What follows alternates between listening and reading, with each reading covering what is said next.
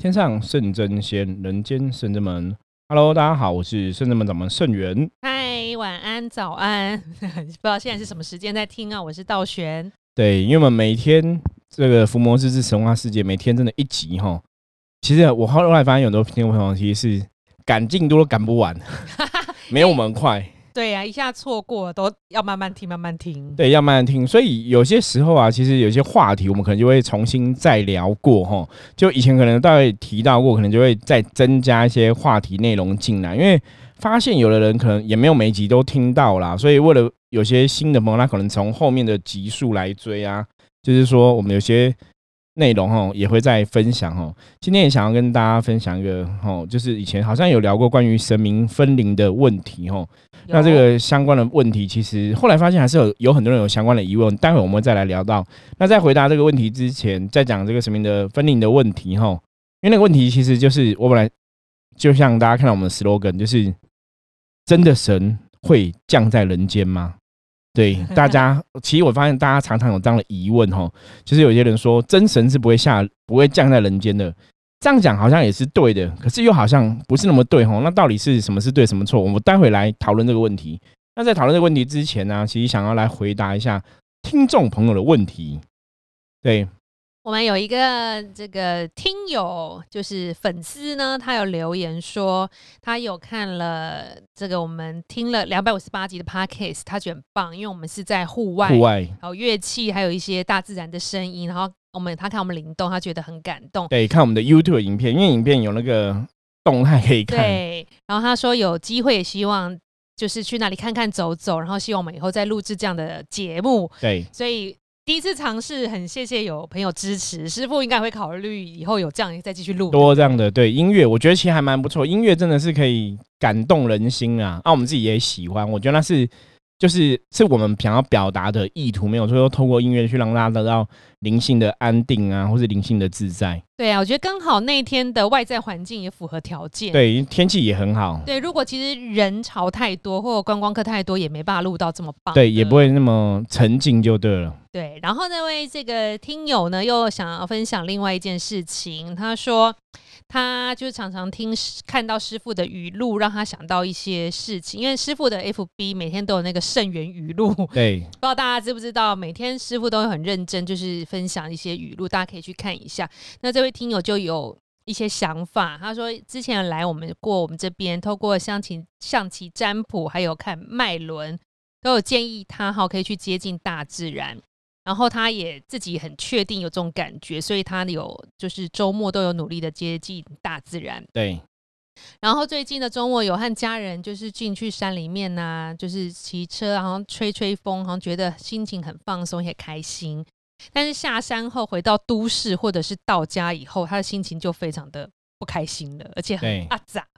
但是他觉得他想要问师傅说，这到底是什么原因？明明在当下在山里面是很开心的、很放松的。怎么觉得离开后应该会变被疗愈会更好？但是你怎么离开后回到现实生活环境会觉得更不好？所以是他去的地点不好呢？你可是他连续两个礼拜都去不同地方，是两个礼拜地点都不好吗？还是是因为他自己事情不顺利，事情就是生活上有些事情不顺，让他自己不开心，还是什么原因？他想要请师傅帮他解答。对，因为其实要回答这个问题，我们要知道就是说。基本上看他写的问题哦，应该八九不离十，应该是灵魂的问题。对，灵魂的问题哦，因为他有提到说他看我们那个灵动的影片，他觉得蛮感动的哈，就感觉很好。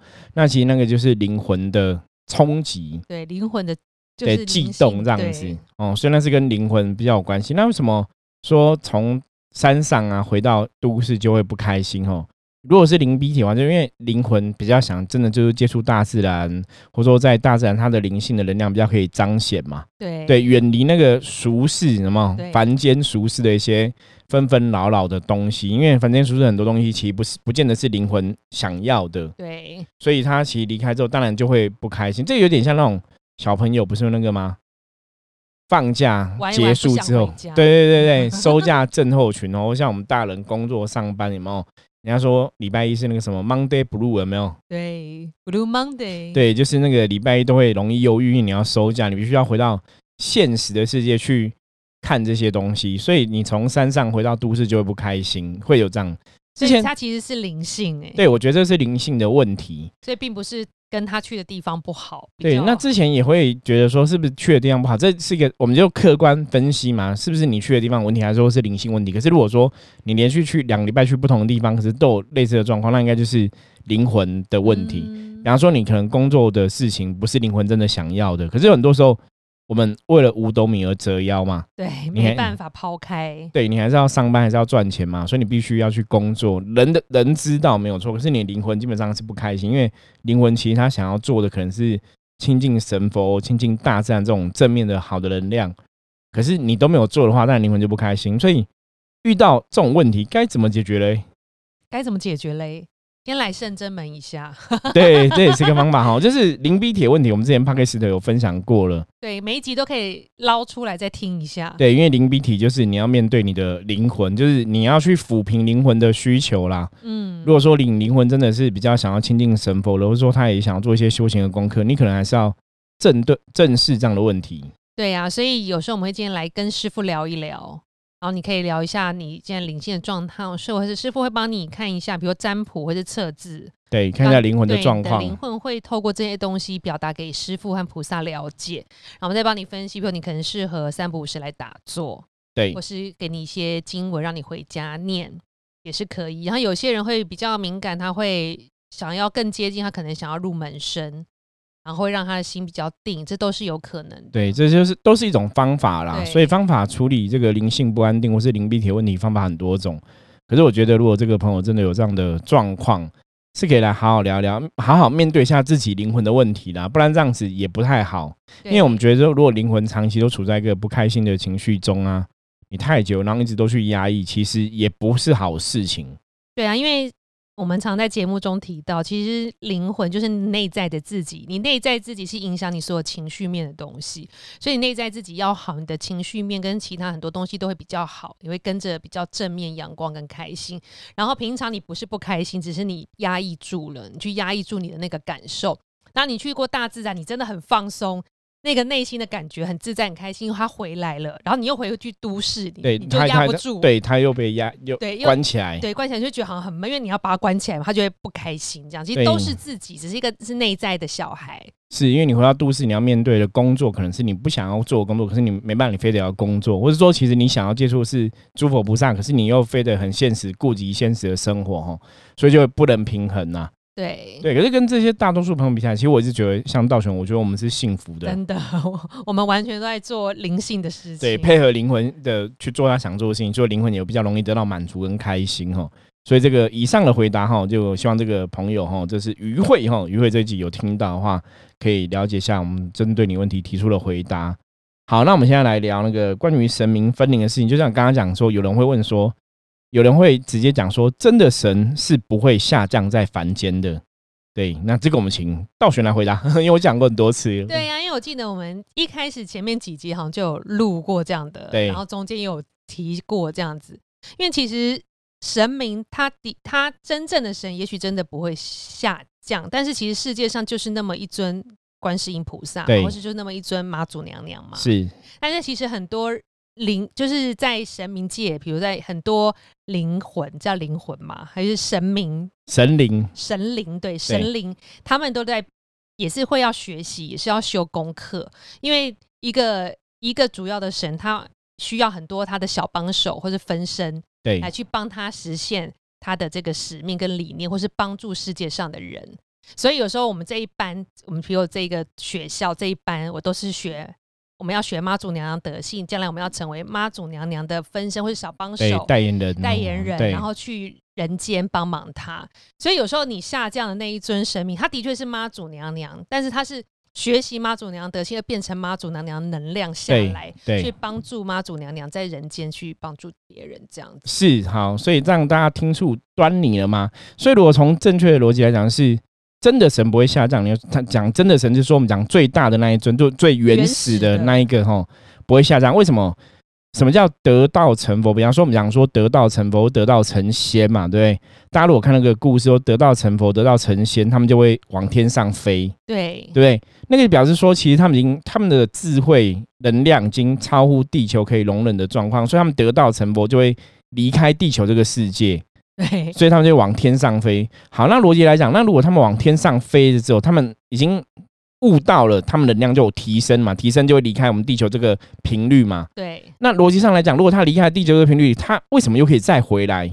嗯，对，如果他可以再回来，那他可以不用离开啊，理论上是这样子嘛。对啊。可是你看很多高僧大德，包括以前释迦牟尼佛离开的还是离开了哈，就是你要原籍都还是要离开，就是所以基本上我们其实圣正们的说法哈，我觉得今天在这个伏魔师之神话世界，也可以可以跟大家大胆的分享哈，在地球上真的不会有你说的那个最最真的那个神，就是最原始最大尊那尊神不会有他，在地球上的神明，甚至在台湾的神明都是。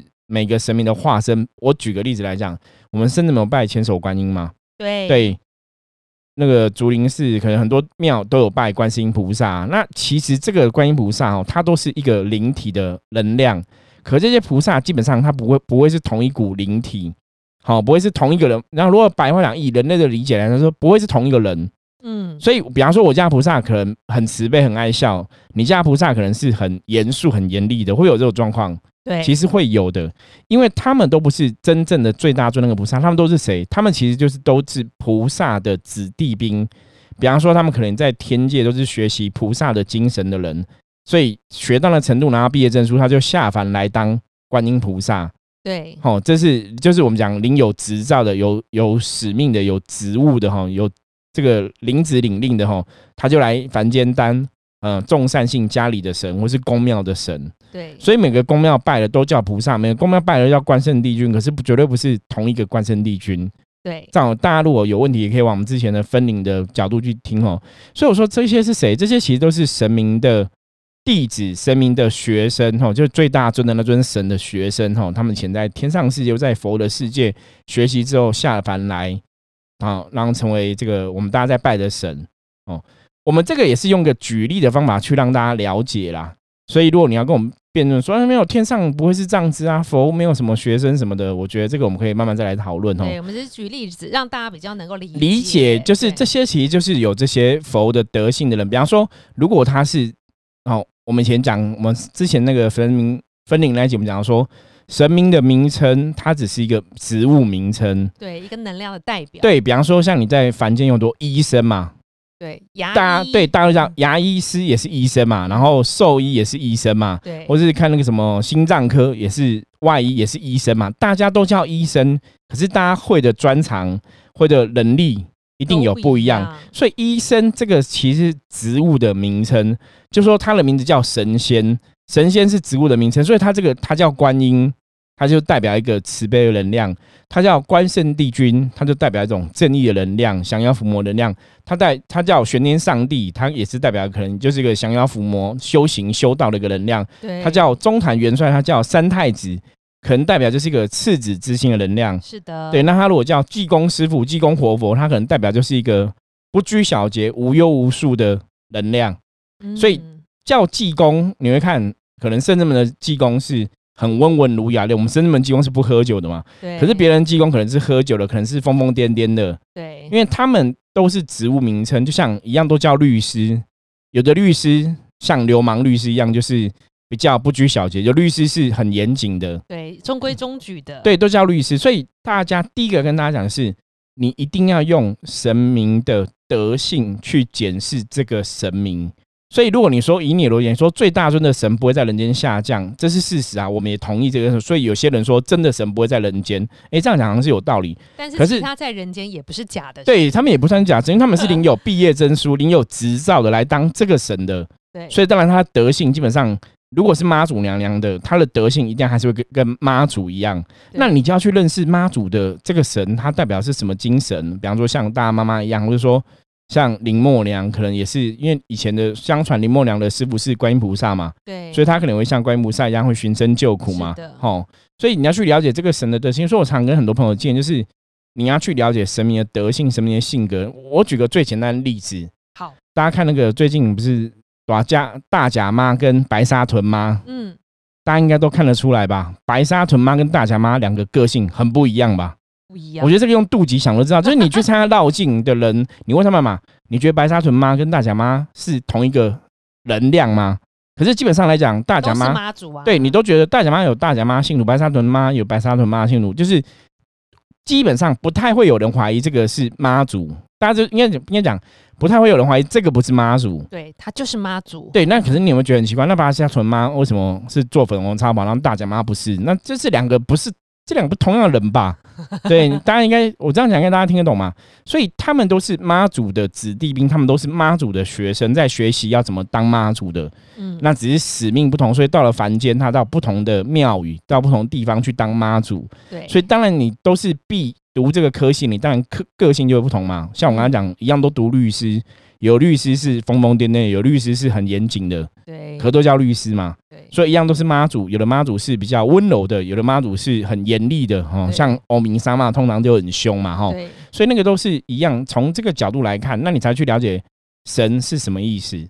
对，所以我们要有智慧去判断。那如果真神不会下降，真的不代表其他的神明都是假的。对，可是它也不是假的啦，只是说其实本来就是这些神都是神的子弟兵下降下来的啊，所以的这样子。在凡间的各位，如果修得好，没有投入轮回，继续在这神明的境界、神界境界修行，搞完修得好，也会被分派跟你德性相近、跟你有缘的神佛那里去修对习他的功课。然后休息完之后，你就会下凡来当神明哦。其实也是有这种可能性哦。对啊，传统的宗教信仰里面，其实勾扎起来的很多先人前辈就被封神，就是这样来的。嗯，那像台湾的信仰里面，封神最多就是王爷千岁。哦对比，方说，很多家里可能拜了王爷哈，比方说什么慈福千岁、什么千岁，有的千岁都是其实都是卡扎利阿公、利阿祖，嗯就是你的祖先修得很好，然后被神明可能收去多当兵将，然后后来慢慢修修到一个成果，玉皇大帝封神哈，赐子封神哈，然后再经由凡间的道士哈，他们有个仪式这样举行之后，那可能就被封神，就变成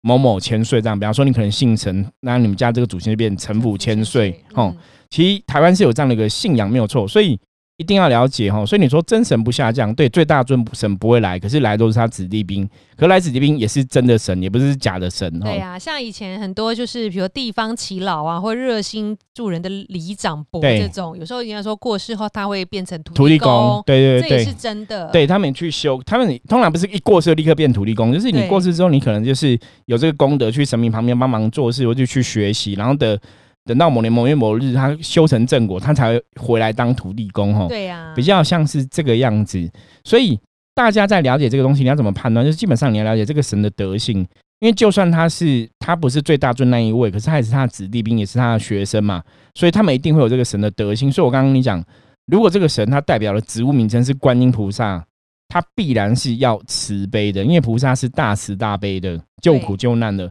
所以如果他这个神代表能量，他跟你讲说他是观世音菩萨，可是表现出来的能量是完全没有慈悲心。对，比如说这个降价的机身啊，讲话就很凶啊，对，然后也不够温柔柔软，那比方他的机身，他的代言人是不没有慈悲，就你看这个人其实是很凶，就是他没有慈悲心对会。让人家感受他没有爱，没有耐心。对，对，这种都是比较需要这个就是有问题的。这个我们觉得坦白说，这个就是表示他可能不是接到真的神。对啊，像我们之前有讲过，其他神明降价，你应该会神明就是一个比较高高高频的能量，对，对它跟人界是其实不一样的。但如果你用一些比如说很猥亵的动作，或是很不正当的举动跟言语去接近人，比方说，我们有看到那种济公师傅下降，就用手在女生后面摸来摸去，说我在帮你按摩啊什么的。对，这样就是很奇怪。或者有太子或什么降价，然后把人压力上骑在他身上对摇啊，说他是太，子啊什么的，这样都是很奇那个就不太对了。其实我觉得可以很大胆，那个就我们觉得不太对了啊。如果你觉得那个是你们家的太子，他就是这种个性，好，我们不予置评。可是我们会觉得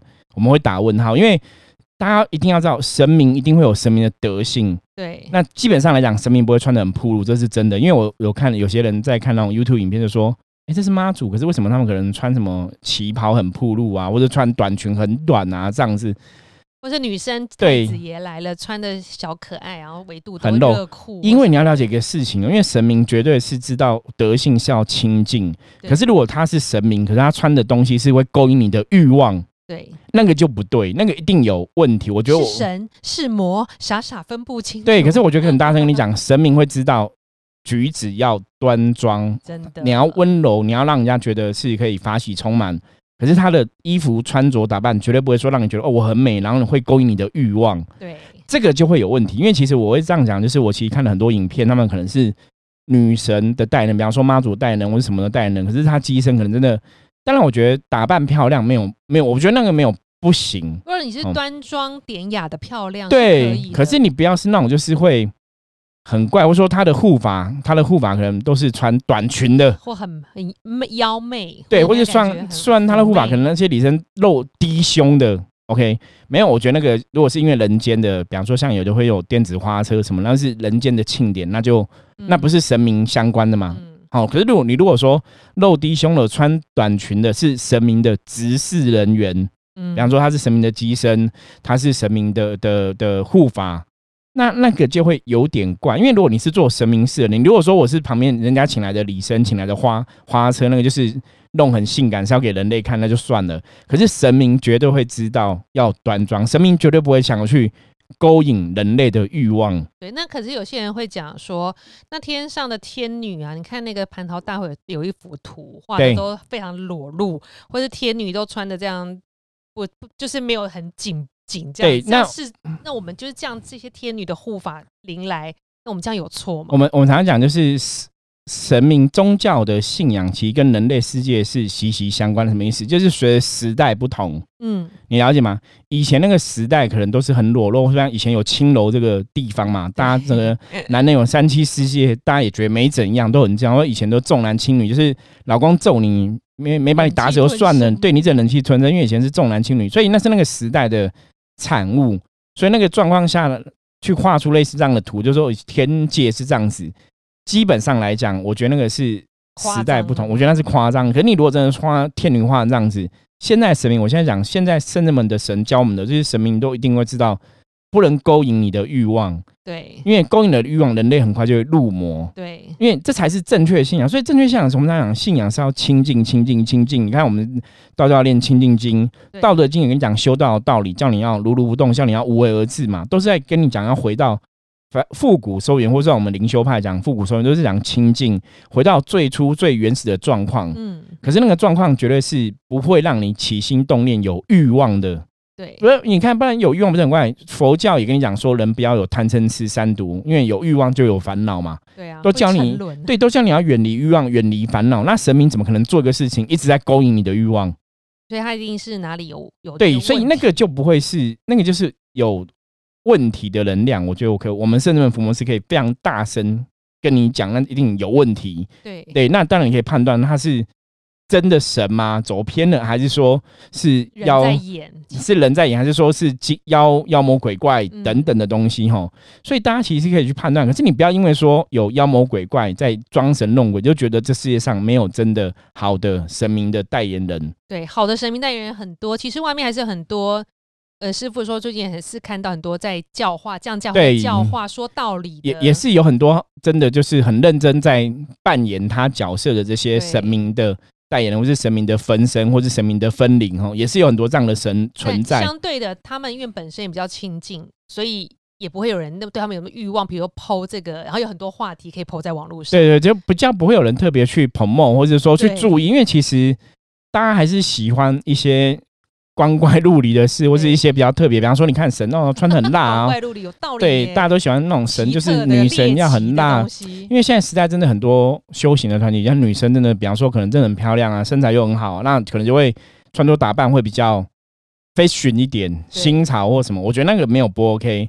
可是如果其实不太对，你就要去判断。嗯。我我举个例，比方说，技工师我刚刚讲，技工师都疯疯癫癫嘛，会游来游去嘛，对不对。可是如果那个游来游去，游到已经变神经病了，好像我以前看过一个技工师，他把那个炉整个炉静香炉整个是拿颠倒的，哎呦，那个你就觉得那个已经有点 over 了，你知道吗？对，因为太炉的阳阳气是要往上的，或是点炉炉火是往上，真正我可以把炉倒。就比方说我一样，大家都知道宗教信仰是不能倒插香嘛。对你如果这个神明今天在那边倒插香，你怎么觉得他会是神？就是那个不对了，那个已经 over 了。所以我刚刚讲，我就看过金庸师傅的机身把那个炉拿颠倒，我觉得那个就不对了。那好像挑衅哦，对，那个就是神明已经已经不正确了，你懂吗？就是他还是要符合神明的德性。可如果你这个神他会勾引你的一些欲望、生气、愤怒、情绪，色欲等等的那个，其实真的会有问题。对那我讲最多是因为我真的看了比较多影片，都是女生的机身。现在时代不一样，现在很多女生机童、机身代言人可能都嗯本身人类的身份长得就很漂条亮，件很好，对，可是他们有的就会去稍微裸露一下，那我觉得那个裸露就错喽。其实你可以不要裸露，你可以穿的很端庄。对，可你如果裸露，或者你旁边的执事人员旁边护法是很裸露的，那个其实就都有问题哦。我觉得我可以很大声跟大家讲，那个可能不是正神几率很高，因为包括有另外一个东西，我是今天想跟大家再次讨论的。我们之前有提到那个落难神明的部分嘛，对，我们说落难神明，有人说这个落难神明觉得哎、很有缘，我捡到，所以我讲拿回回家拜嘛。对，然后拜拜就是会很怪嘛，我们之前有分享过。对，那就是也是看到说哈，有些人，比方说他可能去请神明，他们会讲那种神明故事。有些人可能有些媒体会去采访，他们想说，哎、我们那个神尊啊，当初是在某个，比方说这个庙是人家收掉不要的，他可能就去里面找，让比方说庙不要说，那我们的神都不要，那你有没有喜欢？你可以拿回去拜，或者说怎么样怎么样哈，嗯。或是雕刻师傅不不雕刻了，我我这些神像你要话，我便宜卖给你这样子。嗯。那我就听过几个这样的故事哦，他们就是去去找，那可能前面去一去都没有找到自己喜欢的神明，那可能某一天去就看到一个神像的，诶，这神像对我微笑，哦，然后他觉得这是有缘，然后就请回家拜，就这样嗯，子。好，大家听得懂我要讲的意思吗？蛮特别的，就是基本上来讲，那个神像已经很久没有人拜了。对，你懂吗？所以理论上来讲，哦，神像有人拜，大家都知道，像很多庙都是要香火鼎盛嘛，对，神明的神威才会彰显嘛，才有灵力嘛。那如果他都没有人拜了，基本上来讲，真的有可能会退神，而且会也许是别的东西住在里面，几率非常高，因为他都没有人拜。所以我那时候看到这个，我觉得他没有香火、欸，他完全就放很多年，然后没有人理他，然后突然你有一天你去，然后你看到他对你笑，你就觉得很有缘，然后就请回家拜。这也是一种听得懂的来电，对，可是听得懂我讲的逻辑吗？嗯所以大家知道，就是神拿回去他也没有重新弄，重新开对光我，我不晓得有没有重新新弄，因为可是照他讲的这种来源，应该是，应该就直接办，因为有看起来，因为他就看起来就觉得这是跟我有缘，所以应该不会说回去我帮你退掉，我帮你处理掉，再请个神，也是这个逻辑不对吧？就可能就是我回去我把你请掉，或者是再一个，或者不或者重新开光，这我真的不懂，因为他们没有介绍到。嗯可是我觉得那个来源是很怪的，因为那个来源通常来讲是我们后来讲的我都快起鸡皮我们后来的经验呢，这种来源就是真的，后来应该真的都会是有问题的神比较多。因为也是为什么会这样讲？因为我我就看过这样的例子，就是哦，他们的神是这样来的，然后我就看他们现在神明的代言人的一些表现方法，再回头看就觉得哦，好吧，那这个也许就不是领有毕业证书的神，这样大家听得懂吗？就有可能是阿飘了。对，那我们要讲一件事情，对我同意，阿飘有好的阿飘跟不好的阿飘，所以有了阿飘可能也想要济世救人。可是好的阿飘，他的行为举止会符合这个神的德性，他对对对学习他。可是还是会有一些习气嘛，对，所以以前有个其实有个很有名的通灵人叫索菲亚，大家应该有看过他的书吧？有对，他就讲过庙里面都没有神，都是鬼在装神哦。他为什么会讲出这种话？就是因为有很多的确这样，那个不是真的神，那是阿飘。嗯对，可是因为阿飘什么当神？因为阿飘也想得到功德，想要吸收那个香火嘛，嗯所以有的阿飘是好的，像索菲亚以前他的那些阿飘的神明朋友，们有的就是也想要当好人嘛，想要帮助人类嘛。对，那有的也会去抢地盘嘛什么的，因为索菲亚故事都有提到过哈，她就是那个通灵少女的原型。对，然后我们自己也遇过，也提过，是就是说这些阿飘想要当神，做得好的神明还是会让他们继续办事。对，可是那就是你真的要做到一个程度，可是他们必然那个德性会慢慢越来越像他拜的神。对，所以之后他们修成正果，有机会也就封神，对不对，对？就是会有这种的状况，可是这种状况毕竟是台湾这块土地特殊的信仰模式啦。因为我们真的后来遇到，也发现哎、很特别，原来是神明会这样做。嗯对，那如果大家有这个疑问的话，也可以有机会来找我们好的啦，因为这个要讲也在工作顾问哦，因为这个东西，我觉得你还是要有一定有一点程度对宗教要了解，对，你才能去理解为什么会这样做，不然一对一般人来讲，我觉得大家会太无法无法理解。嗯可是你真的你来的话，我们好好聊聊你，因为我还蛮有信心可以说到你懂为什么是这个东西哈。对，可是其实还是要真的判断，就是当然神明的分灵，它基本上还是会德性跟这个神一样，所以如果那个神明的代言人机身的样子让你觉得不 OK，那可能他的神会比较有问题。嗯所以我要跟大家讲，就是很多时候其实你真的用智慧判断，你不用说你有没有通灵，就说他们说这种落难神明，不是我们要讲落难神明不好，而是的确真的很多落难神明到后来能量。能量都退掉了，所以你必须要重新开光。你要你可能要先处理，嗯如果它里面真的有住不好的灵体的话，你要先把它退掉、处理掉，再重新安坐、整理、开光，那才会是一个跟你有缘的正神。对，会比较好。可是你如果没有特别去处理，其实都会有风险。因为我真的听过另外一个故事也是这样，他每次说哦就去，然后就突然看到一尊神对他笑，或是对他眨眼睛，然后就请回来，就觉得这个是跟他很有缘。可是他们去的那个地方已经都已经有的时候神像摆那边 N 年没有人动，然后也没有去拜，就是可能仓库，你懂吗？哦，所以这种仓库挖出来的真的是会特别有值得怀疑的问题，因为他你你如果说这个是在神桌上，神桌上我不拜了，我没有要拜了，或者我这庙啊、我我我主持不想做了哈，我在神桌上我拜了。那以前我们这种神桌上的神，通常比较不会有问题。可是我们有请这样的神回来的话，我们也是会先处理掉，对然后重新开光，重新请神。对对，就神桌上。可是如果那个是都已经很多人都没有在拜，然后你又觉得跟你很有缘，那你没有处理的话，那个其实会比较有疑义。没错。所以大家可以从这个角度哈，我们今天要跟大家分享重点去看。所以人间不是没有真的神，只是人间的妖魔鬼怪真的有时候比较多，所以大家会觉得都遇到妖魔鬼怪，没有遇到真的神哈。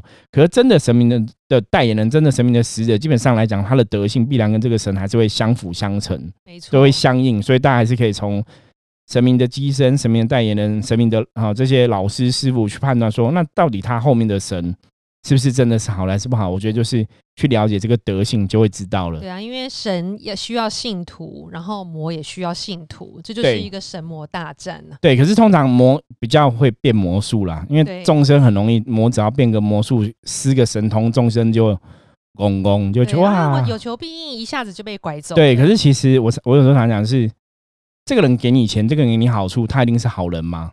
其实不是啊，他可能下次想要骗你，或者要得到某种意图嘛。对对，所以不是说帮你的就一定是神哦，有时候帮你的可能是鬼，大家要判断。那当然，鬼跟神基本上来讲，鬼还是会有露出马脚的时候，你要仔细去观察，还是可以看得出来怪怪的地方。对，就是你觉得怪就真的怪，不要对安慰自己或假装看。就像我刚刚，讲嘛，很多人看到那种神明的代言人，明明都穿的很裸露，你都会被勾引欲望，那个怎么可能会是神？神绝对不会这样子。OK，那只有什么狐仙、什么蛙哥才会这样子吧？对，勾引你的欲望哈。对，所以大家要有智慧去判断。好，那我们今天就跟大家分享这个、哦，就是有点补充之前之前在讲神明分裂的部分，今天又举了另外一个方式的例子给大家听，希望帮助大家更了解宗教信仰的正确观念哦。好，我是深圳门掌门圣元，我是道玄，我们下次见，拜拜。再见。